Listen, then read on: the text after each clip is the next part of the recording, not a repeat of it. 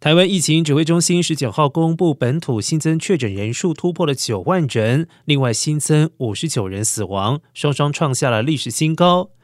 指挥中心也公布，今年以来台湾确诊数已经正式突破了百万例。